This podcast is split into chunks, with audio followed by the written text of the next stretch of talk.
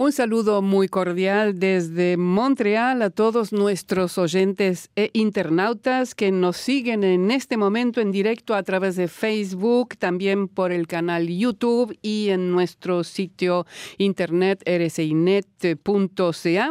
Este es el programa Canadá en las Américas Café del Castor Cibernético. Me acompañan en el estudio Paloma Martínez, Leonardo Jimeno y Luis Laborda. Es un placer volver a verlos después bienvenida tanto tiempo. Varias semanas que sí, que estuve ausente y me encuentro que, bueno, hoy es el día de la paz internacional, es el Día Internacional de la Paz decretado por Naciones Unidas este 21 de septiembre. También es el inicio del otoño y tenemos en el sur una es el día de la sorpresa. primavera y del estudiante. Ah, caramba, mira vos y Por lo menos en acá. Argentina, el 21 nosotros nos íbamos de, eh, De de- a juerga. pasar, de- a- Claro, exacto, a pasar el día me a festejar la llegada de la primavera, era el día el del estudiante. calorcito que empezaba Exacto. ya, sí, bueno, y acá pues es Al revés. Acá es el, es el verano que termina, el otoño que está empezando, pero está empezando bastante mal a mi juicio. Eh, si no, miramos esa foto, Leonardo, o Sí, la sí, foto sí, que sí. estás en la ciudad de Saskatoon, en la provincia de Saskatchewan, ayer y hoy estuvo nevando. Y eso que todavía estamos medio en verano, ¿no? Entonces Sí. esto anuncia tal vez un poco el invierno que vamos a tener aquí en Canadá. Va a Mucha ser nieve tal vez. y frío, están anunciando frío. como el año pasado, fríos extremos y que duran muchos días seguidos. Ustedes se acordarán de eso, ¿no? Sí, me acuerdo. O ya se olvidaron. No, me no. escapé un poco. Una parte de ese tiempo estuve escapada. Ah, bueno, nosotros no. Y, pues muy bien. Ahora, yo me acuerdo que eran días seguidos, por no decir semanas, de un frío intenso. Y lo que pasó el año pasado, particularmente lo que yo sufrí del año pasado, fue que empezó temprano el frío intenso. En diciembre Sí. hubieron dos semanas de Pero 30 así, bajo cero. Dos semanas. Las de. Navidad y Año Nuevo, Exacto, justamente. Las semanas de vacaciones las pasamos con frío, efectivamente. Nosotros nos fuimos a un chalet a pasar el día a casa de unos amigos. El día, en- el 31, no, primero, el, el primero de, de- de enero del 2018. Y cuando llegamos a esta zona, un poco más al norte, pasando la parte de las pistas de los esquíes y todo aquí en Montreal, eh, de temperatura hacían 44 bajo cero. Ah, temperatura. caramba. Imagínate con el viento. Fresco. Fresquito. Yo me acuerdo hace, hace muchos años cuando hacían esos fríos, me acuerdo una escena que era de una película, era Navidad o el 24 de diciembre, íbamos a algún lado y no, no se podía arrancar el auto, la llave no entraba en la puerta, todavía me quedó grabado. No, esto, inclusive el, clima ha cambiado mucho en los últimos años. Sí, en la última década, sobre todo, ha sí, cambiado estaba mucho. más cálido. Sí, Está más cálido Sí, ahora. pero en invierno no, aparentemente se está volviendo más frío.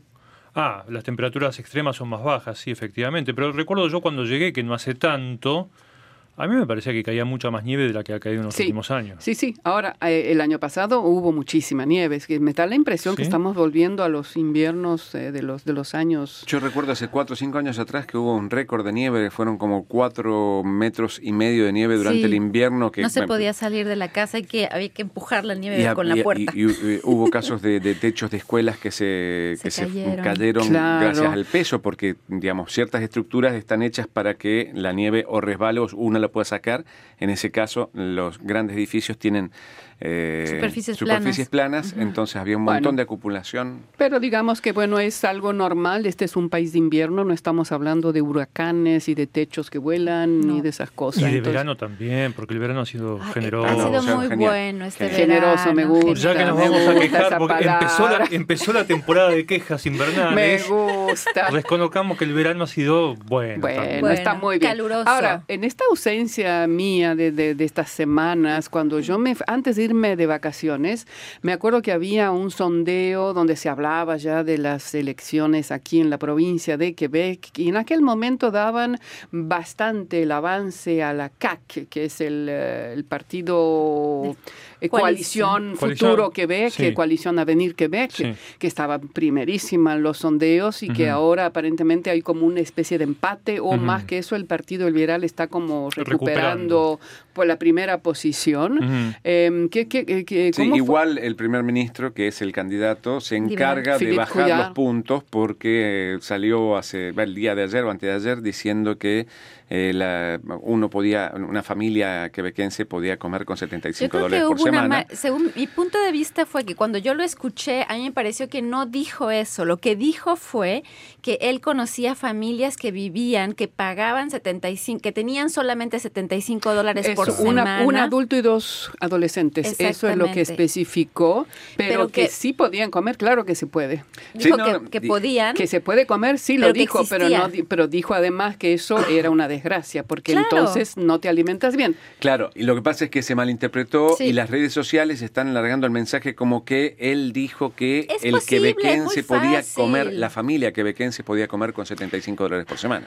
Eh, yo creo que es, lo que he notado en esta campaña electoral. hay golpes bajos, ¿no? Yo creo que hay golpes bajos y creo también que la gente, me incluyo, nos incluimos, a veces tomamos simplemente el, la, la, primera línea que escuchamos y entonces el contexto se pierde. Y creo que ahí es donde los medios de comunicación jugamos un papel importante porque hay que poner contexto a cada cosa que es dicha. Entonces Radio Canadá tiene un segmento que se encarga de hacer verificaciones de todo lo que dice dicen los, los eh, políticos, los candidatos, pero también un poco para, para contrarrestar las fake news, las noticias, falsas, que también son parte de la, del cotidiano, ¿no? De una campaña electoral. Y, y, este, y estas, este mes y medio, digamos, ¿en qué se centró? Centraron, hubo ya varios debates. la, inmigración ha, copado el debate. ¿eh? La inmigración ha copado el debate. Se suponía que ese no era un tema que tendría que haber estado en la campaña, más bien la, la, integración, pero no sí, los efectivamente, no pero precisamente no es la integración la que está ubicada en el centro de la discusión, sino el debate desde un punto de vista punitorio para mi gusto y como lo he expresado hablando con amigos días pasados,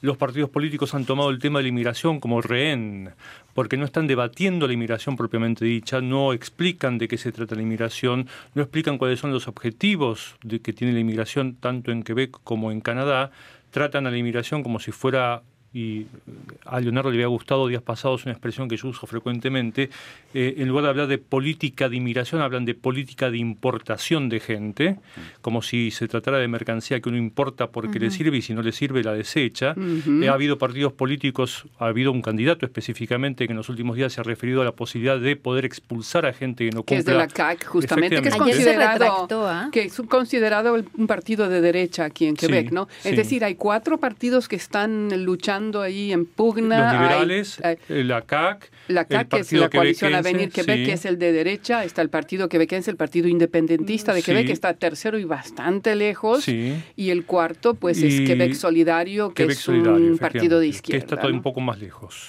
Ahora, quiero nada más comentar que ayer en, el, ayer en el último debate en francés, el líder de la CAC, del Coalición Avenir Quebec, se retractó de haber dicho que expulsaría gente, lo cual me pareció muy sorprendente porque durante semanas ese fue, ese fue parte de su discurso, eso fue parte de su discurso. En realidad no es que se retractó, sino que se disculpó de haber dicho lo que dijo. No, pero dijo, yo no expulso a nadie. Lo dijo solo, solo queremos expulsar al partido quebequense, dijo de, de, ganar, diciéndole queremos ganarle. Pero sí dijo que no es que él no es que él dijo que no lo había dicho, sino que reflexionó no, yo me imagino que las y lo habrá hecho reflexionar algún buen asesor, alguien informado del entorno, porque, además está quitando votos. Al momento de venir aquí al estudio, yo acababa de editar una, una entrevista que voy a publicar en el día de hoy, donde la, persona entrevistada explica muy, muy simplemente y en muy pocas palabras que expulsar a alguien del país es un resorte del gobierno federal. no, además no Entonces se puede un partido provincial no, tiene ni siquiera que meterse en el tema porque no puede inferir, no puede incidir en nada. Es solamente una, un eslogan de campaña que intentó capturar el voto de la gente ubicada más a la derecha en el espectro político de esta provincia. Y que hay que aclarar que él dijo que iba a expulsar a los inmigrantes por dos motivos. Uno, que no hablaran francés y después, número dos, si no eran capaces de, de, dar un examen sobre cuáles eran los valores de la sociedad quebequense. Pero claro que hubo mucho cuestionamiento. ¿Cuáles son los valores de una sociedad entera? Estamos hablando de 8 millones de personas y seguramente que los valores son muy diversos. Ahora yo creo que ese, es, es, este, eh, ¿cómo se llama el dirigente ese mm, de la CAC? François Legault. François Legault. Bueno, creo que esta es su, su dicen que es su oportunidad porque después no se va a presentar aparentemente de nuevo, ya perdió unas elecciones anteriores. Mm. Bueno, entonces va a estar entre la CAC y va a estar en entre los liberales. En las últimas 48 horas los liberales han recuperado bastante terreno, aparentemente están emparejados con la CAC, en algunos eh, últimos sondeos aparecen inclusive algunas décimas por encima de, de, la CAC. Y lo que es sorprendente, o tal vez ya no es sorprendente, es, es pues el partido quebequense mm. independentista en su plataforma, la manera en que está retrocediendo aquí en Quebec. Pero lo decíamos ayer, creo que lo comentábamos con Paloma en algún momento, yo estaba recorriendo la, grilla de candidatos del partido quebequense buscando a alguien que pudiéramos entrevistar para conocer la posición de ese partido, porque hemos hecho otras entrevistas, hemos tenido invitados aquí en el estudio para que nos hablaran de la propuesta de cada uno de esos partidos. Nos falta todavía el partido quebequense y a mí me sorprendió eh, las figuras de, que aparecen en, esa grilla. ¿Los candidatos? Sí, parecen extraídos de un museo realmente ese partido no solamente no se ha modernizado en sus propuestas y en sus objetivos, ni en su gente. sino ni siquiera en, quienes lo integran. ¿Y, la diversidad cómo está ahí? Y la diversidad es, la diversidad es prácticamente cero. Mm. Y, es increíble porque yo conozco un montón de inmigrantes que estarían por una posible, eh, digamos, como plan, eh, uno de los planes profundos del partido quebequense es la independencia de Quebec. Es su objetivo, Y yo conozco un montón de, inmigrantes que estarían de acuerdo. En los sea, básicamente en el proyecto como tal.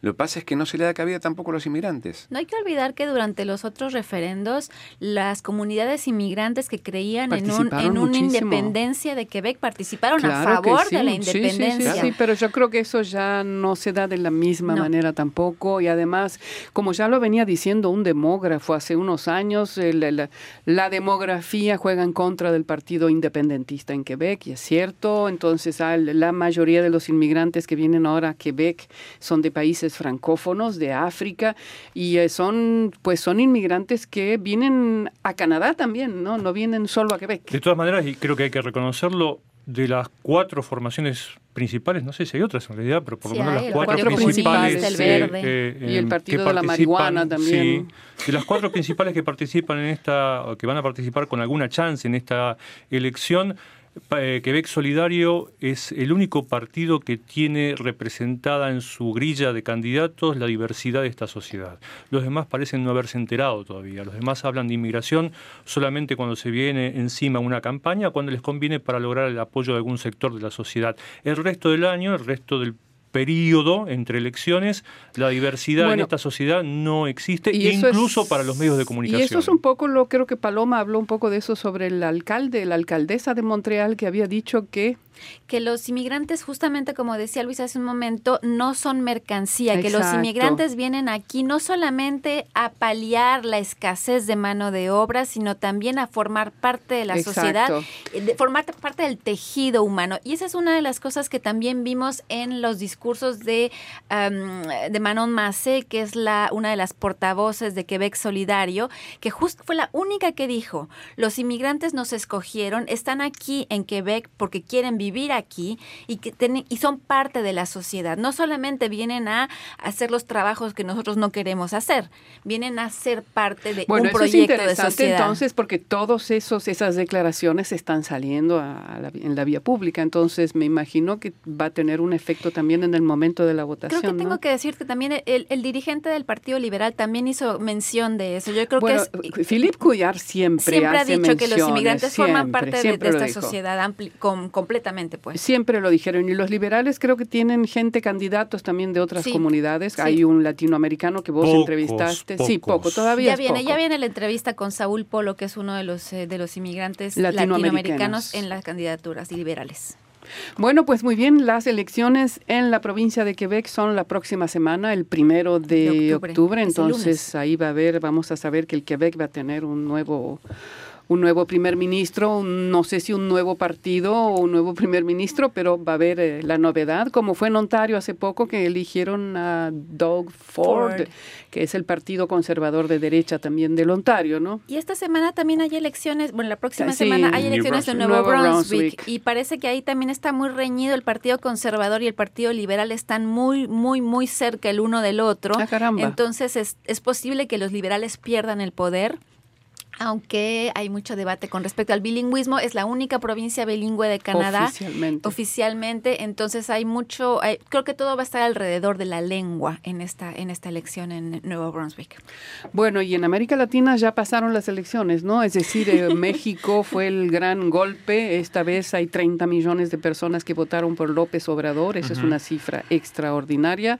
Y ya no hay más elecciones. Bueno, en Brasil, bueno, el año que viene, en Brasil, en distintos lugares, en Brasil, Brasil en este año. En Brasil es este año, en octubre eh, también. Esa va a ser la elección. Sí, donde el candidato que iba primero en las encuestas ya ha sido excluido de la contienda y el candidato que lo reemplaza tiene bastante pocas chances de llegar a esos niveles de preferencia en el electorado, aunque últimamente también ha ido creciendo está un poco. Está creciendo, está creciendo, no se sabe, no se sabe, es el candidato de Lula elegido por el Partido de los Trabajadores. Brasil que enfrenta una situación preelectoral realmente muy complicada, porque no solamente Lula fue excluido, el candidato con más eh, chances, que el nombre se me está escapando en este momento, el candidato del partido militar fue apuñalado en un acto de campaña. con J. Eh, sí, se me escapó ahora el nombre de él. Sí, sí, sí. Pero, vive pero esa es la derecha, la derecha fuerte también. Sí, sí, pero bueno, es, es, el que iba liderando las encuestas una vez que, ah, eh, que Lula fue excluido y el electorado parece estar en el limbo. Nadie sabe qué va a pasar en las elecciones en ese país, que son también dentro de muy pocos días. Cuando pienso en Brasil, que hasta hace pocos años era considerado el gran motor económico de América Latina y del mundo, un país entre considerado entre los cinco más grandes emergentes al lado de India, por ejemplo. Sigue siendo la primera economía, de, América Latina, ¿no? Sí, pero sí está retrocediendo. Es decir, bueno, en fin, hay otras. Eh, hay otras tendencias que se están también manifestando en Brasil. Bolsonaro, Flavio Bolsonaro. Bolsonaro. Bolsonaro. Bolsonaro. No fue él el que fue acuchillado. Sí, sí, sí, sí. Sí, sí, fue el que fue, sí, sí, sí, fue el que fue apuñalado. ¿Él fue apuñalado? Fue apuñalado en un acto de campaña y, le, y la agresión le produjo lesiones, lesiones mucho más complicadas de las que se pensaba en un primer momento. Pero él sigue siendo candidato. Eh, sí, pero sigue hospitalizado y ha sido sometido a una segunda intervención quirúrgica que ha sido complicada y se teme, se teme que pueda quedar fuera de la, de la contienda electoral. Sí. Bueno, muy bien, entonces ya, ¿sí? Yo aquí tengo saludos en realidad de gente que nos ah. empieza a sintonizar. Ah, muy eh, Julio Ernesto Franco dice un saludo desde Colombia. René Betancourt, saludos al equipo RCI desde Keyport, Nueva Jersey en Estados Unidos. Hola, y gracias. Manfred Echeverría también dice saludo amigos, así que saludos para todos Manfred, ah, muy muchas bien, gracias. Muy bien. Bueno, en el programa, para todos aquellos, no lo vamos a hacer ahora desde acá, pero los que pueden entrar a nuestro sitio rcinet.ca, vamos a presentarle un programa especial de música. Es un tema que se refiere a los grandes premios Polaris canadienses, a la música popular canadiense. Estos son los premios 2018. Paloma, vos hiciste un reportaje bien particular sobre no solo el gran ganador de este premio Polaris 2018, que hay que decir que el año pasado fue una colombiana canadiense, que de eso hablamos mucho, me acuerdo, sino que también eh, hiciste un retrato un poco de los todos los finalistas. Entonces hay una variedad ahí de músicos. Es increíble, y de Leonor. Había 10 álbumes nominados al Gran Premio Polaris 2018, que es uno de los premios más, más destacados, más, prestigiosos aquí en Canadá. Y, y la gala de este evento lo, la, presentó CBC, que es un... Radio Canadá en, la parte inglesa. Exactamente, que es un gran, um, ¿cómo decirlo?, que apoya muchísimo toda la música independiente canadiense. Entonces, entre los 10 álbumes nominados había tanto música clásica como música pop alternativo, como música justamente del gran ganador indígena, que además es un, es un nombre que me pareció extraordinario su camino, porque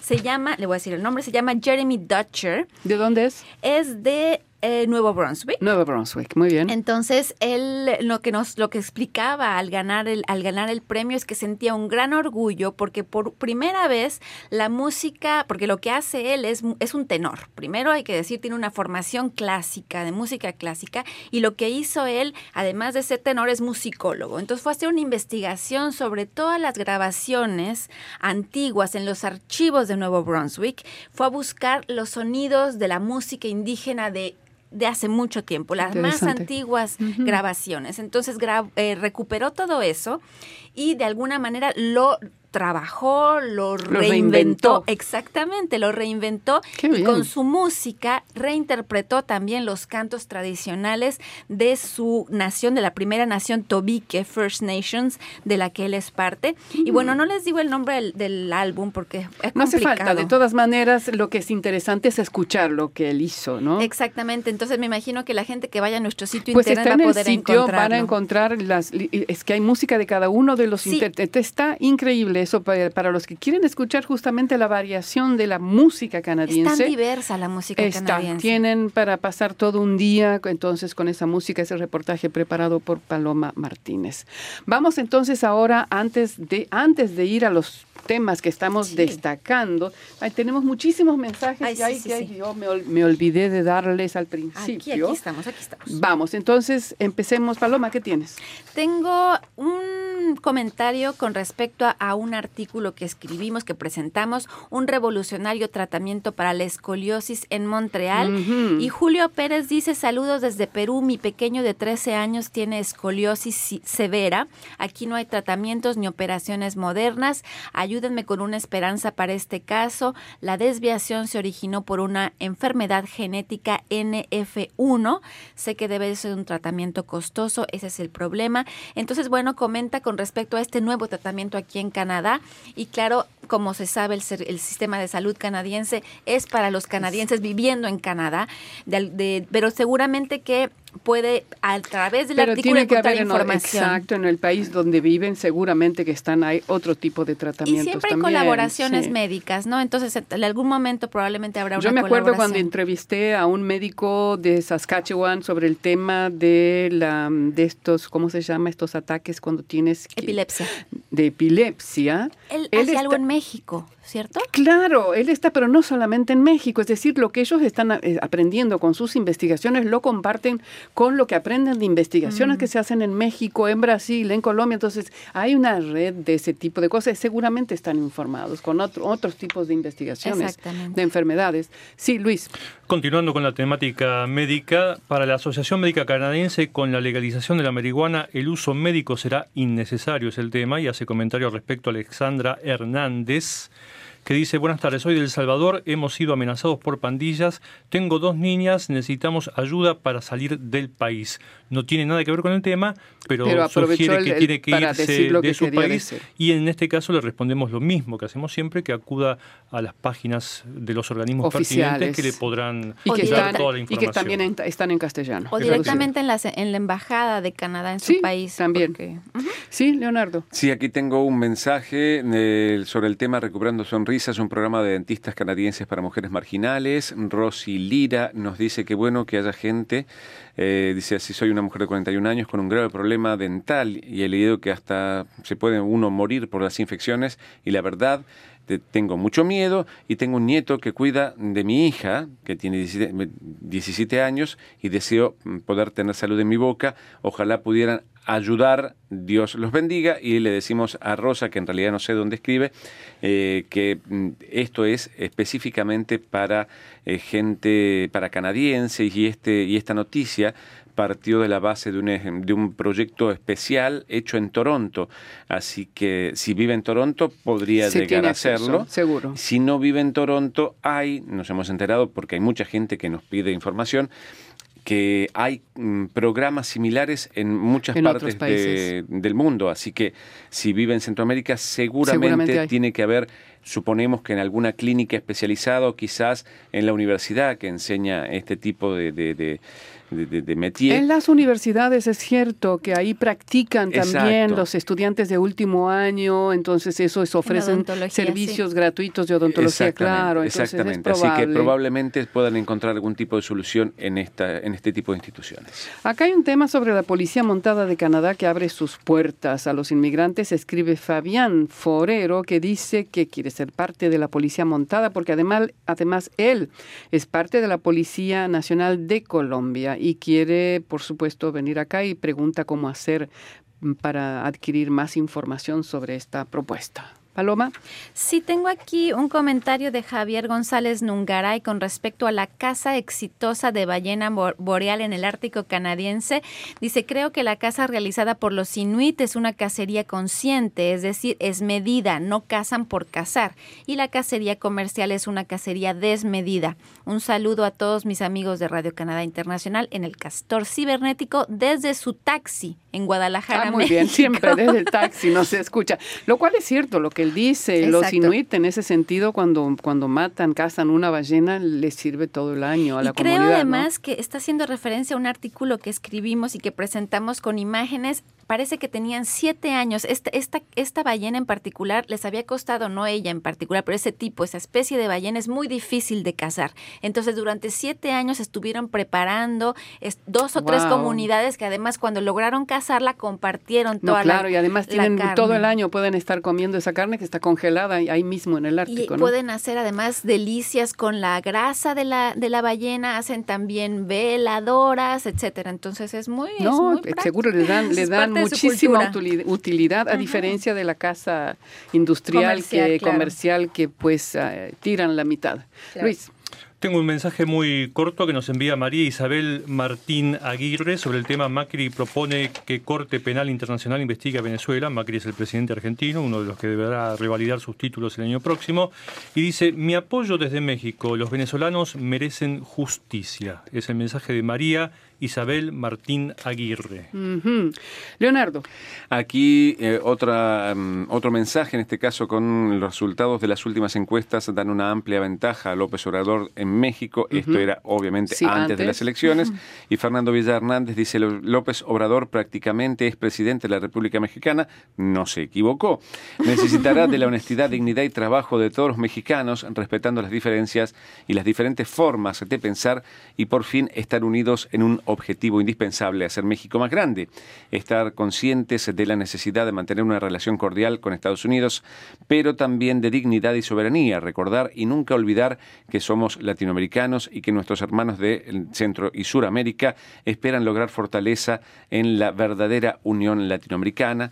Necesita el mundo un desarrollo más equitativo para lograr un mayor nivel de humanización de nuestra especie y al, al respecto contestaba otra persona diciendo nuestro ex alcalde será un buen amigo de Canadá en estos tiempos de racistas y anti todos, sobre todo política de Estados Unidos. Ah, muy bien. Pues dos comentarios sobre este tema. ¿Te queda, Paloma, todavía ahí algo? Sí, me queda uno comentando el, el artículo Las divergencias entre el gobierno de Canadá y los movimientos sociales en torno a Venezuela.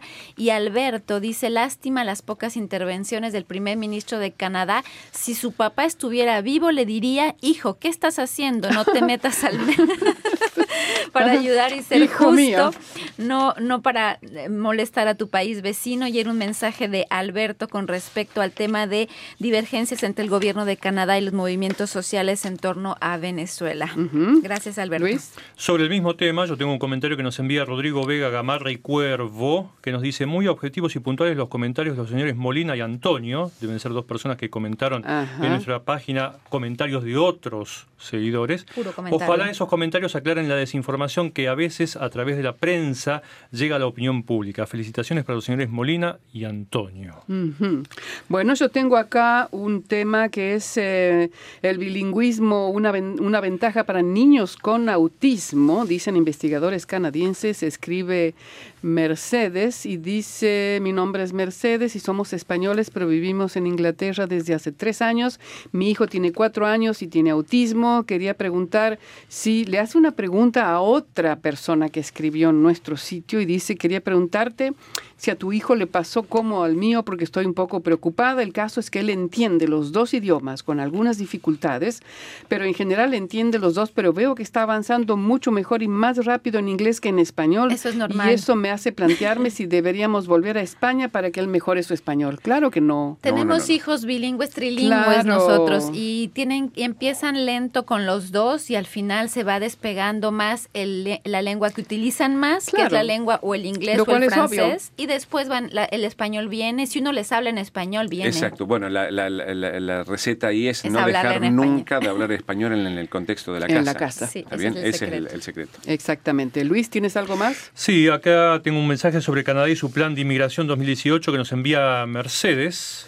Y habla que su esposo es cubano y que entró a Canadá caminando, se presentó a las oficinas de inmigración, pidió refugio y que fueron denegados. Me hace gracia, entró caminando. Sí, que fueron denegados los pedidos de refugio y que se casaron en 2015 y que bueno está intentando resolver su situación para poder residir eh, legalmente ambos aquí en el país. La misma respuesta de siempre, los organismos pertinentes pueden ocuparse mucho mejor que nosotros del tema. Leonardo, el último. Sí, tengo aquí tema canadienses habrían encontrado medicamento para frenar la esclerosis lateral amitrófica o enfermedad de Louis Gehrig.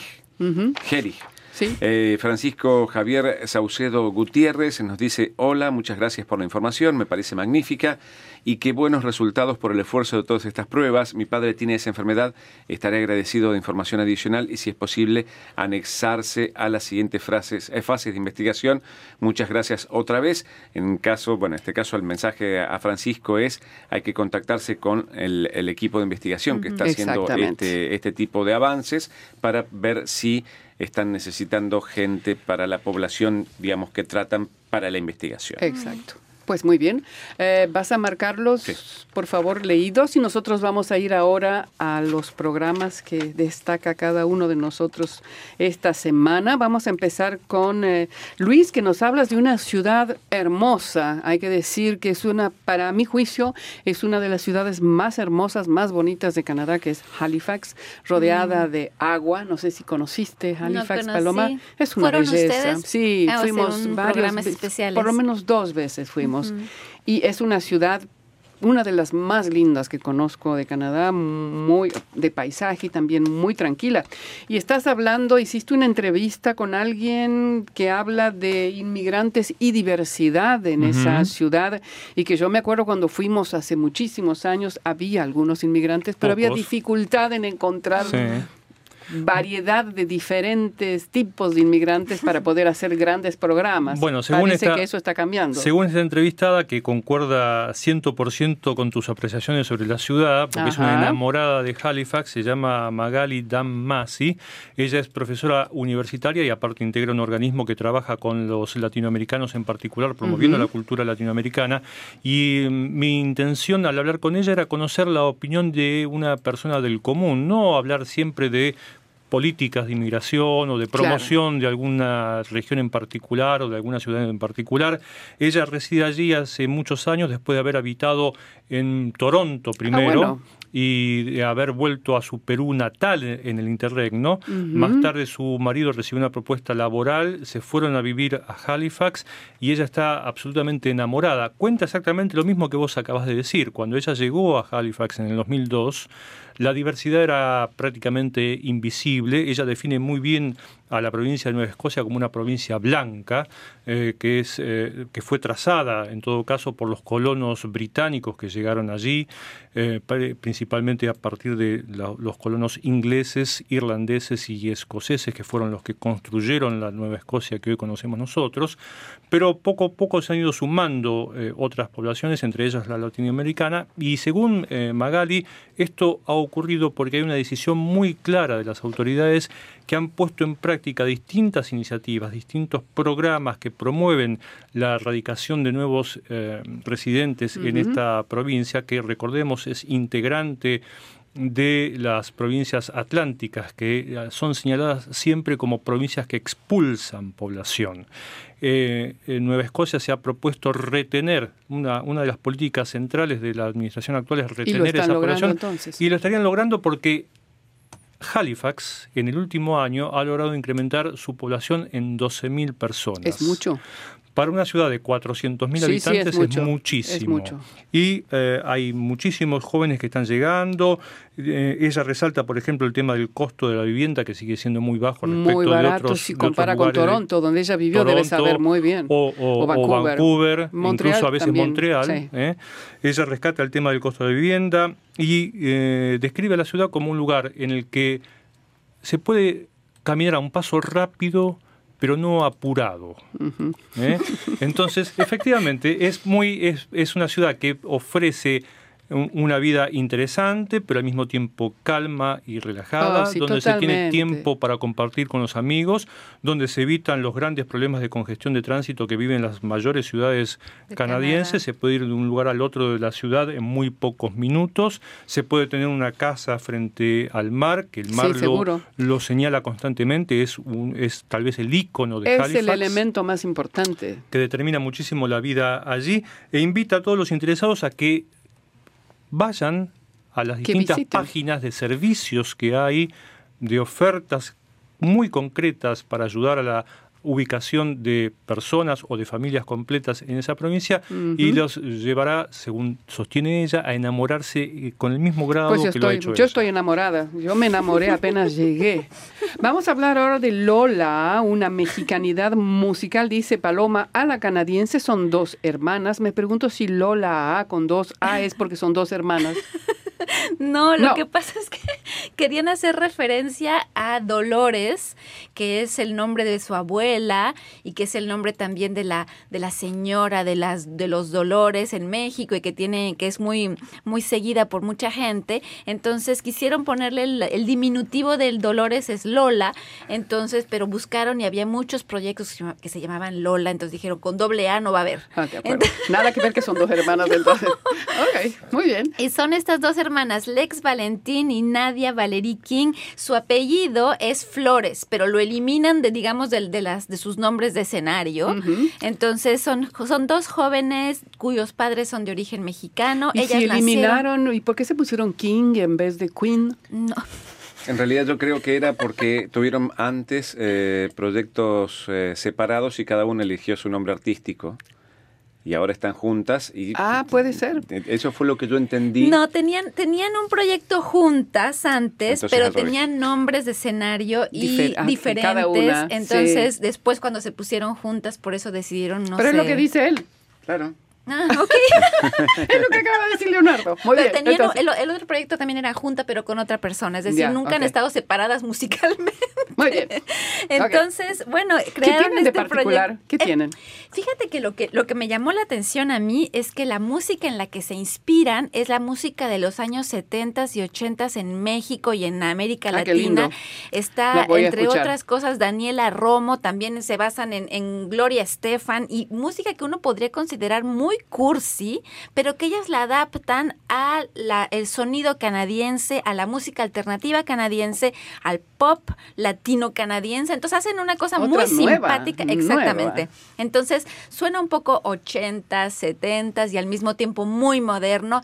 Y bueno, tienen además muchas ganas de hacer ahora el proyecto en español, porque comenzaron en inglés, porque claro, era su lengua, nacieron en, en Toronto, pero ahora quieren hacerlo volar, digamos, en español y en esas están, presentaron un nuevo eh, sencillo, en varios nuevos sencillos en español y bueno, en esas están, es Lola. Son de Toronto, ¿no? Son de Toronto y Son sus de Toronto. papás son de México, Muy bien. ento- eh, pero ellas nacieron acá o en México. acá. Ah, muy bien. Entonces, interesante para escuchar lo que hicieron de Sí. nuevo, que cómo, cómo modificaron esa música mexicana o latinoamericana y la transformaron, ¿no? La transformaron. música pop debe ser muy interesante. Entonces, a los que quieran escuchar esta entrevista y la música de Lola en rcinet.ca. Leonardo, ¿qué presentas? Yo eh, puntualmente, bueno, avances y que ya está llegando a Montreal, porque siempre hablamos de los avances tecnológicos, yo busco en todo el mundo qué es lo que pasa y encuentro cosas que se están haciendo afuera puntualmente.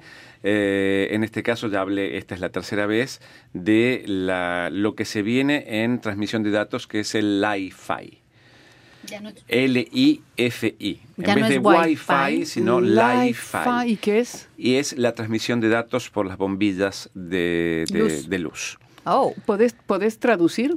Eh, es, los datos, yo tengo una computadora, voy a tener un pequeño adaptador y voy a enviar internet, voy a enviar la señal de internet de la luz directamente al adaptador y viceversa para hacer upload o download de datos.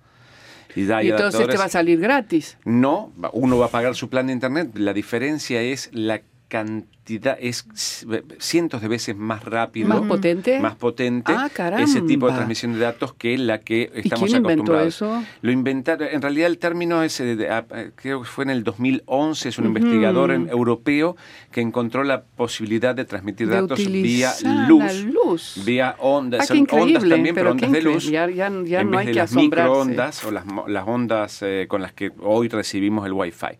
Lo que pasa es que está en, desarrollo. Hace, desde el 2011 que salió el concepto, que se, abre el concepto, en el 2014 empresas grandes como Philips y de otras eh, asiáticas compran parte del proyecto para empezar a desarrollarlo. Bueno, ahora la UCAM está haciendo la Universidad, de Quebec, en Montreal.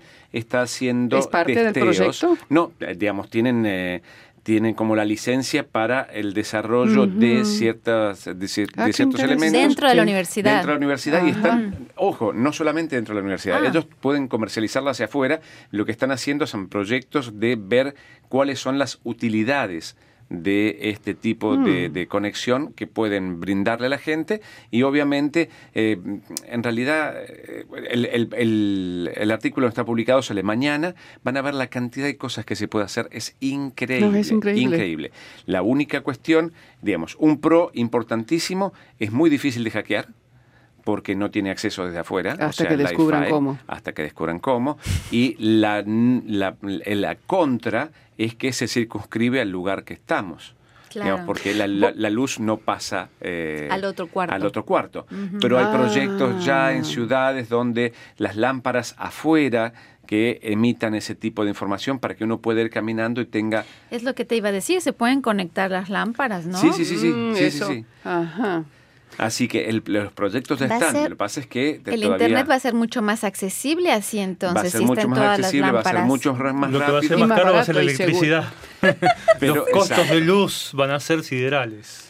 Así que, bueno, ese proyecto y la UCAM, eh, la Universidad de Quebec en Montreal, está desarrollando, es parte de eh, algunos desarrollos que tienen que ver con el iPhone. Acabo de leer de que se, acá, se, hizo una presentación esta semana de estos famosos teléfonos ahora que no sé cuántos salen de caros y que hay locura. y que fue el, sitio fue hackeado y un, y un chico joven logró comprar 500 teléfonos por un dólar cada uno cuando vale. Sí, por menos de un dólar. Por menos, sí. yo, ¿viste?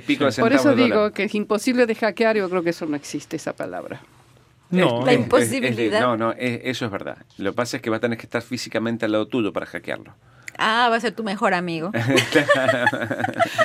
bueno, yo tengo el tema em, sobre mm, un futuro que dice el título de una campaña, mejor dicho, de un informe de UNICEF Canadá. Conversamos con David Morley, que es el presidente y director ejecutivo de UNICEF. Acaban de lanzar este informe sobre el futuro robado a los jóvenes sin escolarizar, es decir, jóvenes que no acceden a sobre todo la escuela secundaria. Y es un fenómeno que se está dando muchísimo en los países, sobre todo africanos y en algunos países em, árabes, y que se debe a conflictos que existen en esos países, pero sobre todo a la pobreza.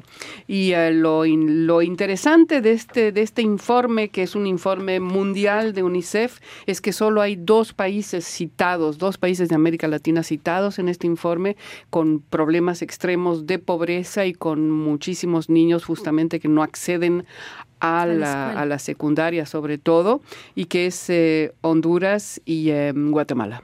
Son mm. los dos países, eh, bueno, son los dos países más, pobres, del, eh, del, hemisferio, ¿no? Y lo interesante que destaca también el director de UNICEF Canadá es esto que pasó en la, en la mm, ciudad de en Quebec este año con la reunión del G7, donde Canadá eh, obtuvo 400 millones de dólares, eh, puso Canadá, pero con otros países del G7, para la educación de las niñas en los países estos que están afectados por conflictos.